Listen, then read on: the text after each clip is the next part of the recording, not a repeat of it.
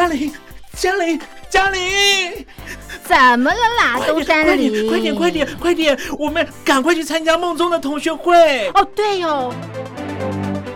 我是班长梦宗，欢迎来到同学会不会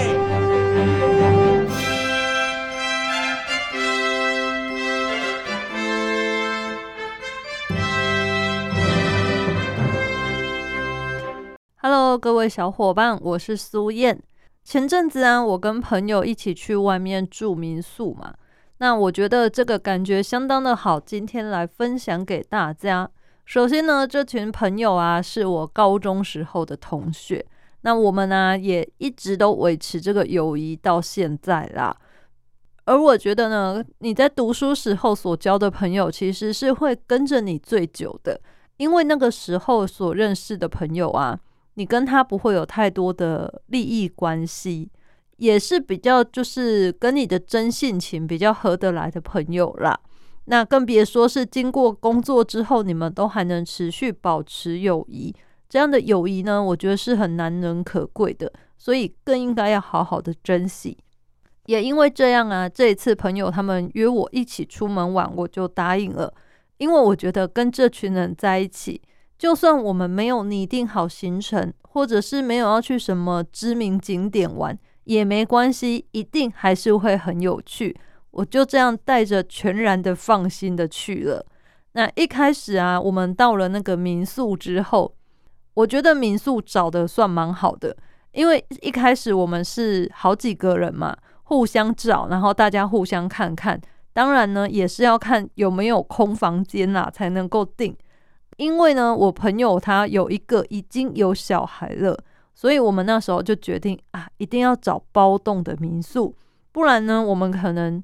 怕小朋友会吵到别人，这样也很幸运的，就让我们找到了一间民宿，而且这个民宿呢，它还有自己的庭院，是不是很棒？就是它有一个后院，然后后院里面呢就有树，然后有一点沙坑啊、石头，很适合让小朋友在那边玩。而它的客厅啊，一楼的部分也是相当的开阔，就是你如果站在厨房啊，或者是你在客厅聊天的时候。往另一边看呢，是可以完全看到那个空间中间啊，不会有被什么柜子啊，或是其他的家具所阻挠你的视线。这个就很适合我们这一次的状况。毕竟啊，有小朋友的话，你就是要在周围一直看着他嘛。但是呢，我们又不可能一直陪着他在那里，所以这时候呢，有一个开阔的视线，可以随时想到的时候看一下他在干嘛，其实是很重要的事哦。光是这两点啊，就让我们觉得，嗯，这间民宿很符合我们的需求。那当天去住之后，也觉得感受不错啦，因为它算是一个挺特别的。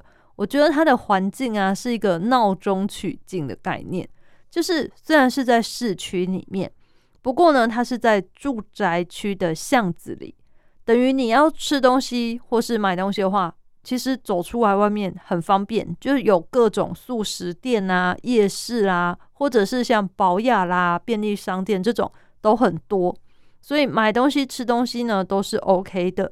但是为什么会说它闹中取静呢？因为它是从旁边住宅区的巷子进去，那个巷子呢非常的小，多小呢？就是汽车进不去。而且它是有点像人行道的感觉嘛，是有点铺红砖块在地上，这样就是你会觉得哇，真的是很古色古香的地方啦。也因此晚上睡觉我觉得蛮不错的，就是不会有商业区的吵杂，或是车子按喇叭啊，然后呼啸而过那种声音都没有，是很安静很好睡的啦。这一次跟朋友出去玩之后啊。也让我更深深的觉得，哇，真的跟这群朋友一定要好好的保持下去，因为你跟比较熟悉的人在一起的时候，应该就是会觉得整个人很放松、很自在嘛。我跟这些朋友在一起的时候就是这样，你不用刻意去想话题跟他们聊，然后呢，也没有大家那边计较来计较去啊，什么哦，这一次买什么东西要出多少钱啊，或什么的。我觉得大家就是比较不会去计较这些小事情啦。另外呢，由于这一次有小朋友，我们其他几个人大人其实都有一点累啦。因为呢，除了妈妈之外，好像小朋友跟我们都不太熟悉，他就很陌生，总是呢会忍不住，他就是会一直找他妈妈。就连他妈妈去洗澡的时候也是，我们几个就是要轮流分散他注意力，想办法陪小朋友玩。还好呢，现在妈妈好像都练就了洗澡洗很快的功夫嘛。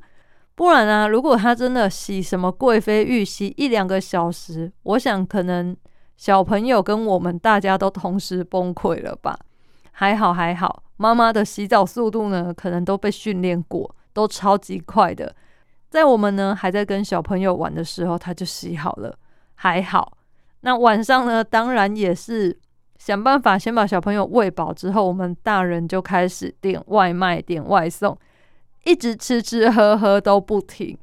那吃完之后啊，再带小朋友出去附近的公园玩，玩玩溜滑梯呀，玩玩沙坑的，让他跑来跑去，消耗完他的体力之后，立刻回去就帮他洗澡，然后把他放倒。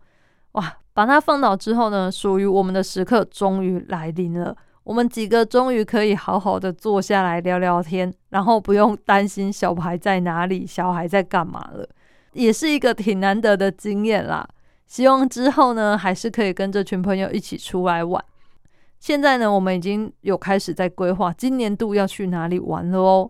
不过呢，小朋友的问题可能还是会让我们持续的困扰一下啦。希望他小朋友赶快长大，可能就是长到一个不会想要再跟父母出门的年纪吗？但那时候我们是不是可能就有点太老了？不晓得啦，以后的事以后再说吧。那么啊，跟朋友在一起，我觉得很重要的是可以学习到朋友的一些人生经验呢，或是他的金钱观念。当然会跟你比较好的朋友，一定是跟你观念比较相近的人嘛。不过呢，有时候听听他们讲讲生活上所遇到的事情，也是呢能够增长你的见闻啦。因为像我的朋友，他是补习班老师，他呢就跟我分享了最近补习班所遇到的小朋友的状况哦。其实很多小朋友的家长啊，会送他们去补习班。当然，最主要是希望功课可以进步嘛。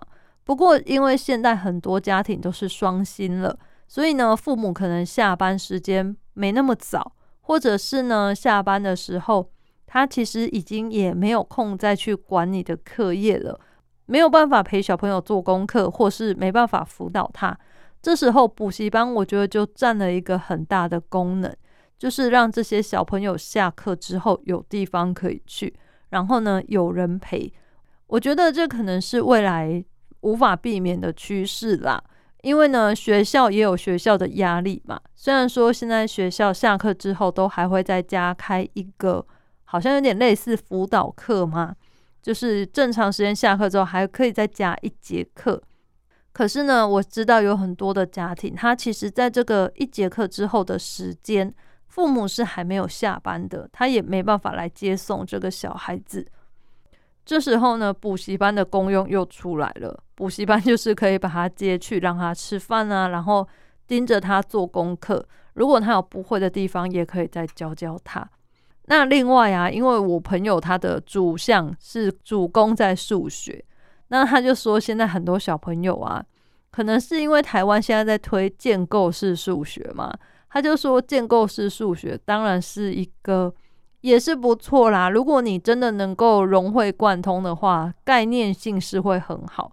但是呢，他发现有很多小朋友，其实上了建构式数学之后，反而一些很简单的问题他们会搞不清楚，就很容易呢自己搞混自己。这样不像我们以前就是直接背九九乘法表，有一个很固定的模式公式这样子去套哦。他们现在可能就是想法会比较多，那解题方式呢也可以有很多种。不过呢，有时候就是很容易卡住啦。我想这个可能都是一些需要克服的问题嘛。也许现场教学的人更能感受到这种感觉吧。因为像我只是听他讲，就觉得嗯，那这样小朋友好像变得比较难带了一点。另外一个朋友啊，他是跟我分享，他觉得现在的小朋友呢，好像中文程度都比较差了一点。当然，他们的脑子是好的，从他们可以学很多网络的流行用语，或是电视上的流行用语，就可以知道他们其实还是很容易吸收，然后运用在生活当中了。可是呢，相较之下，他们的文言文的理解能力呢，就是真的是越来越不好了。一方面，可能也是因为现在的课纲嘛，就是陆陆续续的把文言文的部分拿掉。变成他们学习的机会变得更少，也很少会有人主动会再去补充去看这些文言文的东西了。因此，我觉得可能以后的社会啊，文言文是不是会对他们来说是会是比较困难呢？这个可能也是有待他们自己日后想要加强吧。毕竟现在的小学生、中学生啊，要做的事真的太多了。他们没有办法再去额外自己去补充这些东西，我觉得好像有一部分我也觉得情有可原啦。毕竟他们呢时间都被压缩的很紧，那每天就是要上课上课上课，应付学校的功课，然后呢去补习班上课，有时候呢回家还要面对一些家长的要求，而且啊我们很难期望每个人都可以自动自发去做这些事啦。毕竟回想我们自己学生时代，好像似乎也不是那么的主动嘛，我们也是有一点被动的，总是要等老师发下这些课外的东西之后，你才有可能去看，或者是甚至有时候时间不够，然后你只要一听说啊，这个这次不考，立马就把它压到抽屉最深处啊，因为呢不考的话，就代表我现在要赶快去读其他要考的东西了，不是吗？所以呢，这样想想，我又觉得现在的学生呢压力很大，也很辛苦啦。我们也是要多多少少体谅一下他们。但是呢，我又会觉得，如果就这样子放过了，然后呢，会不会等到以后变成这些文言文的东西都开始失传，或是呢，它会变成只有一些少数人才能理解的东西？我觉得这样子就好像很可惜耶。不晓得各位小伙伴们，你们有这种想法吗？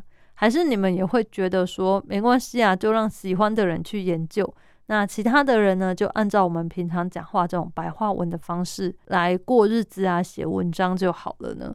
以前的人的东西就是总都会有翻译本嘛，就跟我们现在外文一样嘛，很多外文小说啊、电影剧本啊，他们最后也都会出中译本嘛。所以呢，我们也不用加强我们的英文能力、外语能力，我们就等着别人出翻译本就好了。会这样吗？我是觉得有一点疑惑啦。虽然呢，我自己英文能力也没很强，没办法直接读外文的小说。不过呢，我也觉得有时候可能翻译者他的主观意识呢，还是会影响我们看这本书的啦。我是这样想的，不知道你们觉得呢？而接下来下一个礼拜呀，我会去做一件让我非常开心的事，就是呢要去听五月天的演唱会。没错，我这次啊终于抢到票了，就在一个午后。我觉得今天好像有什么事要发生，随手划了一下脸书，就发现啊，今天在清票耶。就是呢，他卖完第一次之后，他释放出那些可能没有去付款的人的票了。于是我上网看了一下，竟然还有票，而且那天我有空，立马呢我就手刀下定付款，这样非常的高兴。经过了两年了吧，上次去听五月天的演唱会，好像是在二零一九年的时候。后面呢，由于疫情的关系，那再加上自己可能也没有时间、没有空啦，就没有去看了。今年呢，终于又有了这个机会，觉得相当的开心哦。而且我这次刻意选了别的区，以往我都买摇滚区啦，但这一次呢，我就刻意买了一个看台区，想要感受一下，就是从看台看演唱会的感觉是什么。因为摇滚区我已经体验过了嘛，这个呢就可以再试试看别的区的感觉啦。如果之后觉得摇滚区还是比较好，那么我应该还是会继续抢摇滚区喽。只是呢，这一次就先从看台区来看看。而且啊，我先看了他们在高雄场的演唱会，有人反映说呢，他们这一次的舞台就是特别有设计，荧幕是有比较加宽的，就是整个舞台的主视觉呢是跟上一次不一样的，我就觉得非常的期待。因为这样子的话，代表说，如果你是从看台去看的话，是不是你的视野是更开阔，更容易看到全景呢？我觉得应该是这样吧。所以这一次呢，我就是非常的期待哦。现在呢，整个心啊 都已经飘到台中去了。这一次啊，五月天在台中是办在洲际棒球场。那这个洲际棒球场的演唱会也是已经演好多次喽。本来是去年就要办的了。但是呢，受到疫情影响，所以暂缓。那后来疫情比较和缓之后呢，由于是在洲际棒球场，所以呢，先前台湾职棒也因为疫情的关系，暂时没有打嘛。那等到那个期间呢，他们决定要先来打棒球了。这个场地啊，就不能够借给五月天使用了。所以呢，五月天又把演唱会的时间移到了过完年后。也因此啊，原本是要先台中再高雄的。最后啊，就变成先在高雄唱跨年，之后呢，再到台中唱。所以有很多人就说，这一次台中的票房好像卖的比较不是那么好，因为大家都去抢前面圣诞节啊、跨年时候的演唱会了。后面这个啊，可能是太靠近农历过年了吧，而且演了很多次，好像很多人都觉得时间上很难调配啦。但是呢，没关系，苏燕我还是相当的开心，因为呢，就是。这些人不行去，才轮得到我去嘛。总是呢，大家轮流去嘛，好不好？加入五月天永远不晚。希望各位小伙伴有机会也可以去看看五月天的演唱会。我觉得他们的演唱会就是在现场的氛围是相当好的，你会整个随着他们的节奏沉醉在其中。不管他们现在可能是开心的、兴奋的，或者是呢唱慢歌，会让你掉入你的回忆呀。我觉得在这个演唱会当中，你完完全全都可以找到属于你自己的那首歌哦。接下来呢，今天的心理测验呢，我觉得挺有趣的。就是呢，大家常常会说啊，喝咖啡聊是非。你到了咖啡馆啊，你会想要点哪几种咖啡呢？借由这个心理测验，我们可以来知道最近呢谁在关注你哦。选项呢有 A。纯粹的黑咖啡，B 沁凉的冰咖啡，C 趣味的拉花咖啡，D 创意特调咖啡。你会选择哪一种咖啡呢？透过这个心理测验，我们来看看最近谁最关注你吧。首先呢，如果你是选择 A 纯粹的黑咖啡，那么最近呢是朋友最关注你哦。向来在社交圈很活跃。一直都是朋友圈焦点的你，是不是最近有一点销声匿迹呢？也许是你自己想转性啊，厌倦了五光十色的社交生活，想要一个人静一静；或者是啊，你只是因为琐碎的事情太多了，没有办法外出走动而已。但是啊，你这种反常的状况，反而让那些八卦的人更想一探你的隐私啊。而另一方面呢，你真正的好朋友其实也在悄悄的关心你呢。希望你可以早日恢复往日生龙活虎的样貌，赶快重回社交女王的宝座哦。接着呢，选择 B 清凉的冰咖啡。如果你选择了清凉冰咖啡的话，那么最近呢，是你的家人最关注你哦。要知道啊，家永远是我们最坚强的堡垒，风雨中的避风港。不管你在外面啊受了什么委屈啊，犯了什么大错，只有家人是可以全盘的包容你、接受你的。他们时时刻刻都会担心你有没有吃饱啊，有没有穿暖啊。因此，最近拥有家人多到满出来的爱的你，才是最有福气的人，要好好珍惜哦。接着呢，选择 C，趣味的拉花咖啡。如果选择趣味拉花咖啡，那么你要小心，最近呢是老板盯上你了哦。不过呢，这件事情也有好处啊。如果你平日就是非常努力工作的人啊，那么你的尽责和贡献是很容易受到上司的肯定的。那么如果啊相反的，你是常常迟到、早退、偷懒了事，那么表现不好的部分也很容易被放大哦。因此。最近最好谨言慎行，如履薄冰，好好的努力工作。这么一来，就不用怕老板盯上你了。最后呢，选择 D，创意特调咖啡的人。最近呢，你的情人是最关注你的，因为啊，你的桃花运非常的旺，魅力无法挡。你的温柔、你的可爱、你的美丽、你的风采，引来了一票的追求者。他们每天啊，都围着你团团转。而已经有对象的你呀，即使只是有一点小小的付出，也会获得你的伴侣很大的回馈，也很适合谈一场小恋爱哟。今天呢，我们就用到咖啡馆，想要点哪一款咖啡，测验看看最近呢谁最关注你。不知道各位小伙伴们觉得有趣吗？如果你测验出来呀，是很容易被老板盯上，那你自己是不是现在心里会有一点紧张呢？当然，我们都会觉得自己工作很努力、很认真嘛。不过有时候可能看在老板的眼里，却不是这么一回事啊。因为啊。我觉得每个人对于认真的表现啊，好像定义上有点不一样。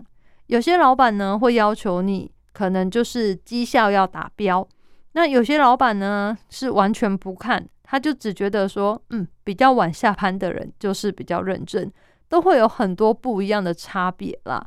所以我觉得，如果是测验到了说会被老板盯上的话，可能真的自己要多注意、多小心。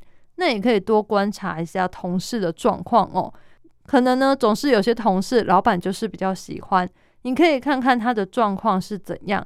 也许别人真的是做的比较好，又或者是啊人家很会说好听话，这些都是不一定的。那我们觉得好的方面呢，可以多多的学习。相对的啊，如果有一些同事一看就知道有问题，那我们呢就要在心里警惕自己，千万不要变得跟他一样啊。那如果你喜欢今天这种类型的心理测验的话，欢迎来信告诉我哦。一般邮件可以寄到台北北门邮政一千七百号信箱，电子邮件可以寄到 lily 三二九 at ms 四五点 hinet 点 l i l i 三二九 at ms 四五点 h i n e t 点 n e t。只要写同学会不会俗眼收，那么我就能收到你们的来信啦。节目的最后呢，来跟大家分享一下最近我在网络上看到的一本书哦。那他的书啊，主要是在讲关于钱的运用。我觉得最重要的是，他说钱可以买到三种东西。首先呢，就是最重要的，钱可以买到时间；再来呢，钱可以买到经验；最后跟最不重要的，就是钱可以买到东西哟。这个我觉得相当的有趣，大家可以细想一下，金钱的用途到底可以用在哪些地方呢？首先呢，他刚才说到第一个，钱可以买到时间嘛，这个呢可以有两个意义。首先，第一个就是有了足够的钱之后，我们就可以利用时间来做一些自己真正想做的事，而不是做老板或是其他人希望我们所做的事嘛。所以有很多人都说想要财富自由，其实他们指的是这个，就是我要用这些时间来做我想做的事，而不是我为了生存要去做的事哦。再来呢，钱可以买到时间的另外一个意思，就是钱可以买到服务，可以来节省你的时间。像是有时候我回家我会搭高铁，因为呢搭高铁可以比较快速，不用等那么久嘛。这个呢，就是所谓的花钱买时间啦。你多花一点钱呢，会有更大的便利性，让你的手上有更多的时间哦。再来呢，就是第二个，钱可以买到经验。这个呢，也可以分成两层的意义。第一个是买到你自己的经验。你有钱，你或许可以全家一起出去旅游啊，或者是做一些什么难忘的事情，成为一个你特别的回忆。那另外一个呢，是比较像是别人的经验，因为像很多专家，他提供给你的东西呀，并不是物质上你真的可以拿到的东西，而是他的经验哦。像是医生提供的是他看病的经验，那会计师呢，可能是提供他帮客户报税啊，然后跟政府打交道的这些经验。花钱呢，你就可以买到其他人的经验，但是啊。嗯、好像我觉得这个比较难被一般人所接受啦。因为呢，提供经验感觉起来好像只是出一张嘴巴，就像你去水果摊，你不可能直接跟老板说：“诶，送我一颗苹果吧？”不会吧？但是呢，会有很多人直接在网络上询问专家啊，说：“诶，像我可能头痛啊，然后肚子痛啊，这个会是什么病呢？”或者会说：“呃，什么东西可以直接帮我看看怎么修改吗？”那其实这就跟前面我们到水果摊问老板可以送我苹果吗是一样的，是有一点白吃白拿的行为嘛。毕竟你没有付出就想要得到东西，但是有很多人往往不这样觉得哦。所以呢，钱来买到其他人的经验，我觉得这一点也是要被我们列入考量当中啊。最后呢，就是钱可以买到东西，不管呢、是日常生活用品还是奢侈品。其实都是属于在这个范围嘛，所以这个时候我们就可以来想想，为什么有些人会觉得有了钱还是很难快乐哦？其实原因呢是在于说，太多的人都把钱局限在第三个用途，也就是只拿钱来买东西了。而当你在满足了生活基本需求之后，其实你透过物质消费可以买到的快乐就会越来越少了。原因呢，就是主要是在于人会习惯嘛。可能我们没有某一个东西之前，我们就会幻想，假如我有着这个东西，我是不是生活就会过得更好了？例如说，你可能想要买一个名牌包包，或者是想要买一台比较好的车子。可是呢，等到你真的拥有了之后，你可能很快就会觉得，嗯，拿一个好包包，开一台好车，好像也不过就是这样嘛。那这样久了之后，你就会开始觉得，嗯，差不多了。我可能是不是要再买下一个东西来得到下一次的满足呢？那如果你一直陷在这个里面呢、你就等于是一个无止境的循环嘛，你永远都不会满足，你永远都要买新的东西了。再来呢，就是跟别人比的心态，毕竟啊，人外有人，天外有天嘛。当你的收入提升之后，你买了其他好东西，但是你会发现。哇，原来其他人可以买到更好的，你好像永远也比不上这些人，所以呢，你就会越来越不满足了。当我们啊会去幻想说拥有这些好东西之后的好处，可是呢，你被现实所击败之后，你就会开始觉得，嗯，快乐好像离我更远了。所以呢，总结之后，钱到底可以用来干嘛呢？其实钱可以做很多事情。但是啊，你千万不要觉得我只要用钱来买东西就会快乐了。你应该是要拿钱来多买一些人生经验，或者是有了钱，你就可以少做一些工作，给自己多一点的时间。